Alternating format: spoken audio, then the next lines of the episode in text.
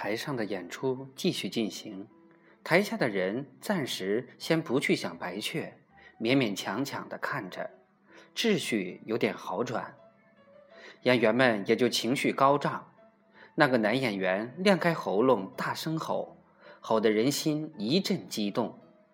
本是风吹的树叶响，但人却以为是那个男演员的声音震得树叶沙沙响。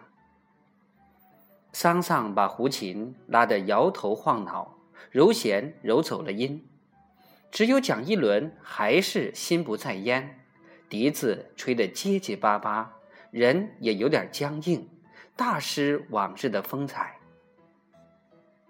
一个女演员做着花样，一摇一晃，风吹杨柳般的走上台来，她一直走到了台口。让人觉得他马上就要走下台去了。下面一个动作是他远眺大河上有一叶白帆飘过来，他身子向前微侧，突然说出一句：“那不是白雀吗？”神情就像说的戏里头的台词一般。众人起先反应不过来，还盯着他的脸看。他踮起脚，用手往路上一指：“白雀！”众人立即站起来，扭头往路上看。只见路上袅袅挪挪的走过来一个年轻女子。是白雀，就是白雀！众人看见白雀不慌不忙的走过来。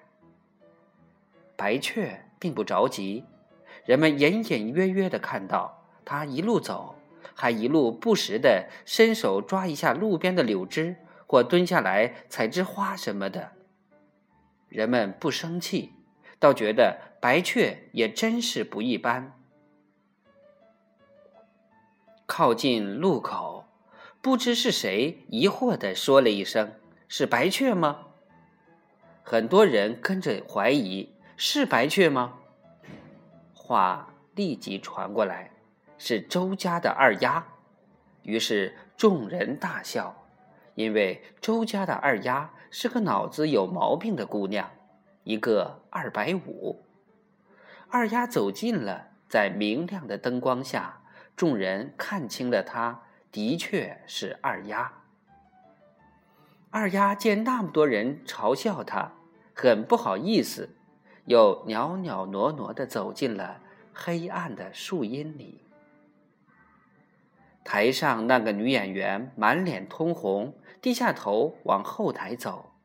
她再重上台时，就一直不大好意思，动作没做到家，唱也没唱到位，勉强对付着。台下忽然有人学他刚才的腔调：“那不是白雀吗？”众人大笑。女演员没唱完，羞得赶紧往后台跑，再也没肯上台。台下的秩序从此变得更加糟不可言，很多人不想演了。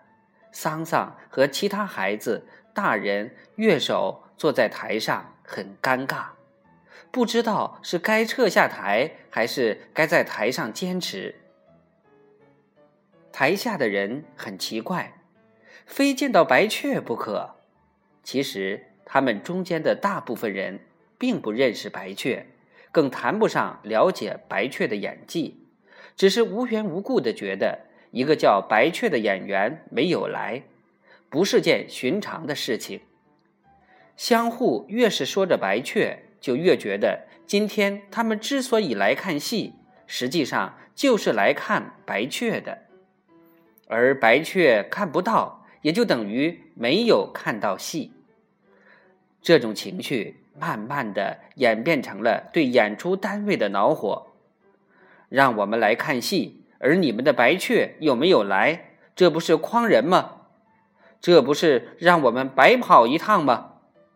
又等了等，终于有了想闹点事儿的心思。演员们说：“不要再演了。”宣传队的负责人说：“桑校长没回来，演不演，要他同意才行。”桑校长怎么到现在还不回来呢？有几个演员走到路口去望，但没有望见桑乔的影子。台下终于有人叫：“我们要看白雀！”很多人跟着喊：“我们要看白雀！”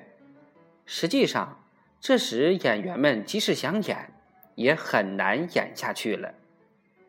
演员与乐队都撤到了后台，台下乱哄哄的，像个集市。蒋一伦站在一棵梧桐树的黑影里，一脸沮丧。桑乔终于回来了，演员们连忙将他围住。只听他说了一声：“我真想将白三子撕一脚踹进大粪坑里。”小朋友，《草房子》第三章《白雀》一第三回，今天就讲到这儿。